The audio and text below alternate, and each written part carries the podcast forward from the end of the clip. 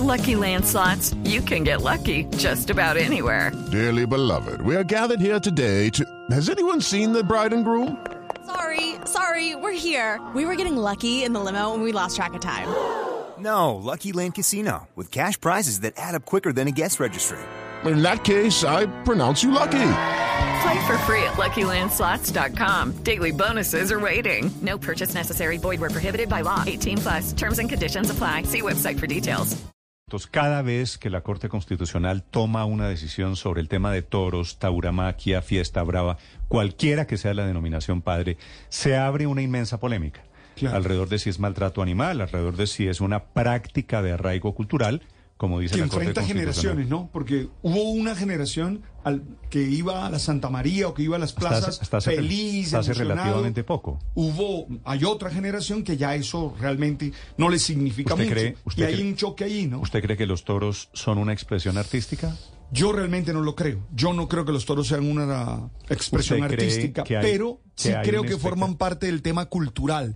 E- Eso- eso, sí lo creo. Eso es lo que dice la Corte Constitucional y basado en una sentencia del 2013, en una tutela en realidad del año 2013, es decir, de hace nueve años, la Corte Constitucional le ordena al gobierno de Bogotá el regreso de los toros, que haya una licitación que preste la Plaza La Santa María para el tema de los toros, a lo cual se ha negado Petro cuando fue alcalde, Enrique Peñalosa II en la segunda alcaldía de Peñalosa y ahora Claudia López. Sí, pero, pero anoche tarde el presidente Gustavo Petro, a través de su red social Twitter, Néstor, se pronunció a propósito de diciendo- ese diciendo que le pedía al Congreso de la República legislar y prohibirlas. Es decir, él mantiene su posición alrededor de lo que son las Sí, corridas de pero toros. como de momento no esa no hay esa prohibición legal, de momento lo que está vigente y eso es lo que recuerda la Corte Constitucional, está vigente el concepto de arraigo cultural, de expresión artística. La senadora Andrea Padilla, que es de los Verdes, que trabajó en Bogotá el tema, también es la impulsora de un proyecto de ley prohibiendo el tema de los toros en Colombia. Senadora Padilla, buenos días. Néstor, muy buenos días para usted y toda la audiencia de Blue. esta decisión de la Corte Constitucional que estamos conociendo es una derrota para usted, para los animalistas? No, Néstor, en absoluto. Son las dinámicas propias de los análisis jurídicos que hacen las altas cortes en general. Nosotros ahora vamos adelante con este proyecto de ley. Es un triunfo lo que está pasando con el proyecto de ley. Nunca una iniciativa legislativa había superado los debates del Senado. Nosotros ya lo logramos, además, en escasos cinco meses que llevamos. Así que mm, lo tomo, Néstor, más como un fortalecimiento de esta lucha que tenemos que seguir dando. ¿Usted cree que la práctica de este tema de los toros es un tema cultural, de arraigo cultural, como dice la Corte Constitucional? Néstor, puede que sea cultural, digamos, muchas expresiones son culturales en la medida en que surgen de unas dinámicas propias de una sociedad. El tema es que no por ser culturales están exentas, digamos, de cuestionamientos éticos. Y lo que está sucediendo aquí es que la sociedad ya está haciendo prevalecer, digamos, otras lecturas morales que incluyen a los animales. Ahora, si tiene arraigo o no, yo creo que ya va perdiendo mucho arraigo y eso es una lectura simplemente de ojímetro. Las plazas de toros cada vez están más vacías, lo vimos ahora recientemente en Cañaveralejo, por ejemplo, y en la Santa María, la última corrida de toros que fue hace tres años, les tocó regalar boletas, en Ah, fin, les está el- quedando muy el, difícil. Con el mismo concepto del ojímetro, usted dice que la sociedad tiene otra, otra visión ética y moral sobre los toros. Eso lo dice usted al ojímetro también. Simplemente Néstor, uno lo ve, digamos, como por la dinámica un poco de redes sociales. Hace poquito una encuesta, mm, hizo una firma encuestadora, hizo un sondeo, no me acuerdo si fue de Atexco, 85% de los colombianos quieren que se prohíba. Entonces ya uno va viendo y los jóvenes, ¿no? Yo creo que este es un tema también de renovación generacional. Sí, pero ¿cuál es el termómetro? Usted dice una encuesta, las redes sociales, las plazas de toros. La verdad es que todo eso es un termómetro diferente. Si la plaza de Sí. toros La Santa María se llena, tampoco quiere decir nada. Sí, de acuerdo, Néstor. Es decir, lo que uno ve, no, lamentablemente no hay un censo, digamos, no hay como una encuesta grande. Simplemente hay movimientos en redes sociales, algún sondeo que hace un medio de comunicación. Esta fue una encuesta chiquita que hizo, creo que de Atexco, espero no equivocarme. Em, entonces, y, las, eh, digamos, el lleno de las plazas de las corridas de toros eh, viene en descenso en Bogotá, ha sido un descenso, digamos, que se ha mantenido. Esos son, digamos, como los termómetros. Sí, y, han pensado, eh, le estoy preguntando de cuál es el termómetro porque no sé si todo esto vaya hacia un referendo, que sería tal vez, se me ocurre a mí, la única manera de saber qué es lo que quiere Colombia alrededor de los toros. A mí no me gustan los toros, le confieso, a mí no me gustan, pero yo creo que hay gente que tiene el derecho a que le gusten. Sin duda, Néstor, hay gente que tiene el derecho a que le gusten. El tema es si por ese gusto tenemos, eh, digamos, el derecho a seguir sometiendo a unos seres vivos a unas pejámenes, a unas prácticas de tortura y matanza. Es que no estamos hablando de una pelota, de no, de un objeto inerte. Estamos hablando de seres que sienten y sufren, que tienen un sistema nervioso y que de hecho ya tienen una cierta protección constitucional. La misma Corte en el 2010 se refirió a los animales como seres, como sujetos de protección especial por el hecho de ser sintientes y fue cuando estableció unas condiciones para realizar las corridas de toros, entre otras prácticas como las corralejas, que lamentablemente se pasan sistemáticamente por la faja. Entonces ya la misma Corte ha venido tomando unas decisiones que protegen a los animales, hay norma, hay política pública, entonces no podemos decir simplemente porque esto es un gusto de algunos, lo vamos a mantener cuando lo que está en juego son seres capaces de sentir y sufrir. ¿Y el churrasco que usted se comió ayer, usted cree que a esa vaca cómo la mataron? Claro, Néstor. Primero soy vegana, entonces no me comí ningún churrasco ayer. Pero sin duda, quiero, quiero decir en, sentido figurado. Es decir, e, es, es, es, el dilema que yo tengo todos los días. ¿Cómo matan a las vacas que nos comemos todos los mortales? Claro, Néstor, es terrible, es terrible. Yo creo que esa es una, yo personalmente tengo ahí también unas iniciativas. El año pasado empecé dando una pelea muy dura con el tema de exportación de animales vivos por vía marítima, los barcos de la muerte. Esa es una discusión que hay que dar. Pero de momento estamos dando esta discusión sobre eh, la violencia contra los animales con fines de entretenimiento. De hecho, la misma Corte Constitucional ha dicho que hay unas excepciones, digamos, unos casos como que hay que mirar con más detenimiento, que es, son las prácticas alimenticias. Digamos, la misma Corte establece unos capítulos, si se quiere, dentro de esos análisis. Y pues allí estarían las prácticas alimenticias. Aquí estamos hablando de actividades de entretenimiento cruel, solo, eh, perdón, circos, corralejas, peleas de gallos, etcétera. Pero estoy de acuerdo con usted. Esa es una discusión que hay que dar. Nosotros tenemos un proyecto de ley sobre el tema de bienestar animal en prácticas pecuarias. Sí, senadora, pero de momento tenemos esta decisión de la Corte y siendo sinceros, ese proyecto de ley para protección animal, para puntualmente los toros, no está por lo menos dentro de la prioridad. ¿Qué van a hacer ustedes cuando vuelvan a dar el permiso para utilizar la Santa María? Aceptarlo. Eh, yo creo que las decisiones de la Corte Constitucional hay que acatarlas. De hecho, este auto de la Corte tiene dentro de su resuelve la claridad de que no admite recursos, es decir, es una decisión de cierre. Eh, entonces hay que acatarla. Digamos, ya serán las cuestiones administrativas del IDRD las que permitan establecer si este año habrá o no corridas de toros. Yo creo que no, porque los tiempos no dan para hacer un proceso contractual que dura mínimo tres meses. Entonces yo creo que este año ya no hay. Pero nosotros vamos a seguir adelante con el proyecto de ley. Ese es sin duda mi proyecto prioritario en este momento. Le faltan dos debates Vamos a ver si lo logramos sacar adelante este primer semestre. Sí, senadora, bueno, un apasionado del tema taurino me dijo alguna vez que un toro de lidia vive el doble y come el triple que un toro normal o que un toro para cualquier otro propósito. ¿Es eso cierto?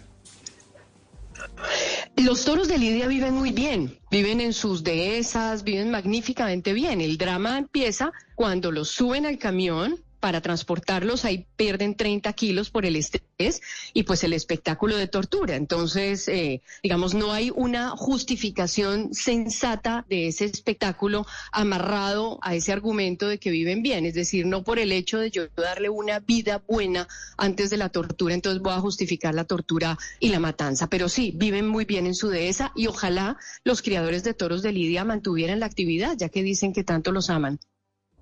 Señora Padilla, el año pasado fue declarada cierta la licitación para la temporada taurina en la Santa María. Usted misma lo celebró. Con esta decisión de la Corte, ¿cuándo volverían las corridas de toros a la plaza? Era un poco lo que decía ahora, digamos, la Corte en el resuelve lo que le está diciendo al IDRD es que en los tiempos de ley, digamos, para hacer un proceso contractual, eh, adelante lo que le corresponde. Pero un proceso contractual bien hecho dura mínimo tres meses y la temporada taurina no se puede hacer por fuera de los tiempos en los que se ha hecho regularmente, que es más o menos enero, febrero y marzo. Desde ahí yo especulo que, ya, digamos, los tiempos administrativos. ¿Por qué no podría haber una corrida, por ejemplo, en mayo? Por una misma decisión de la Corte, Néstor, en una sentencia del 2010, la C-666, la Corte estableció unas condiciones para hacer estos espectáculos crueles que calificó como manifestaciones culturales crueles y dijo que una de las condiciones es que no se pueda hacer en las épocas, digamos, o en las fechas donde no son tradicionales.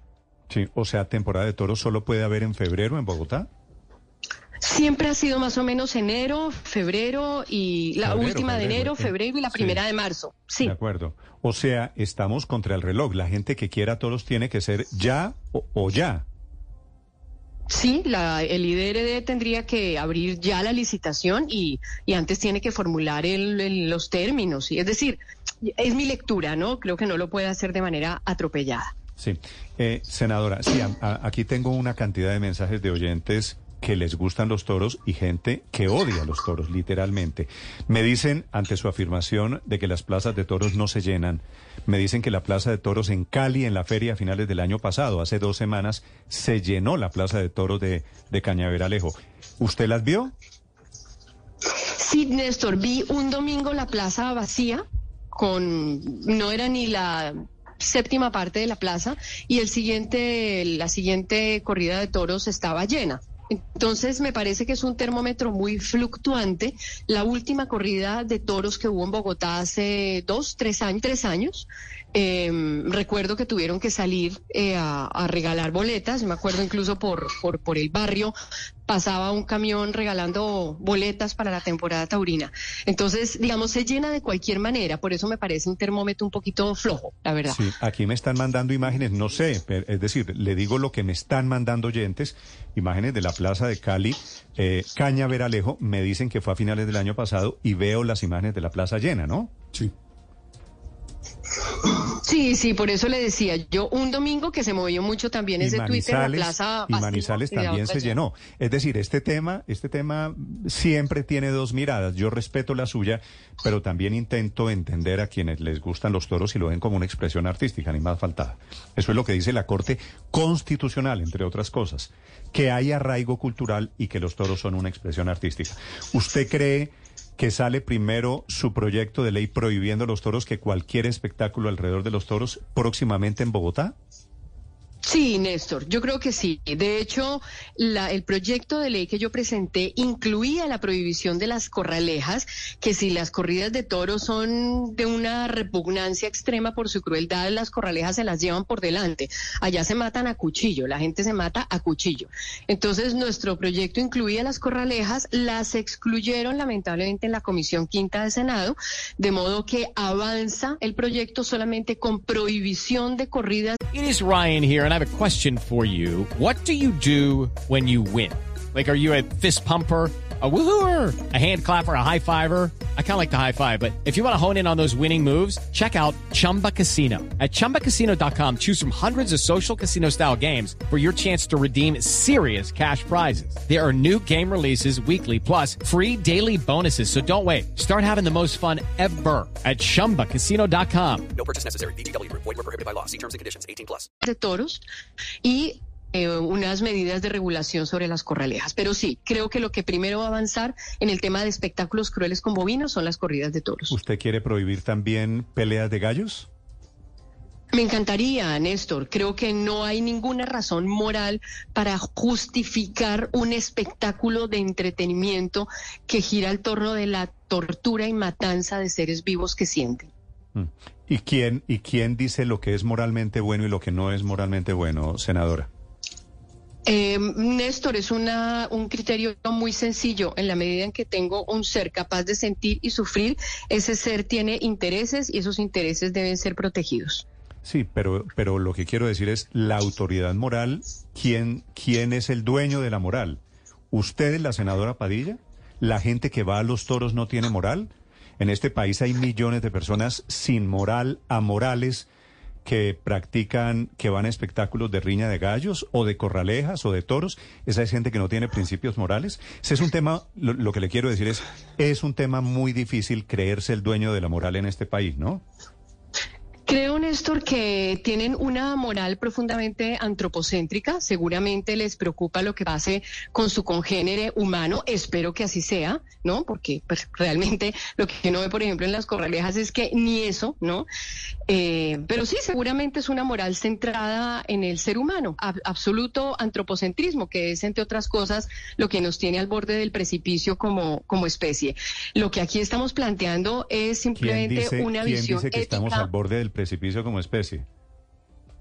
Eh, Néstor, ahí sí son, eh, yo le estoy hablando de panel intergubernamental para el cambio climático, de todos los organismos de ciencia internacionales que nos están diciendo que estamos a escasos años de no tener vuelta atrás, emergencia eso, climática. pero- Esto sí no es un tema de, es ¿Y- decir, aún hay negacionistas. ¿Y tienen que ver los escucha al toros? Centro ¿Qué Democrático tienen que ver, Negacionista, qué tienen pero- que ver los toros no, con esto? le estoy, le estoy hablando, le estoy hablando del antropocentrismo, de esa visión ética que únicamente se concentra en el ser humano.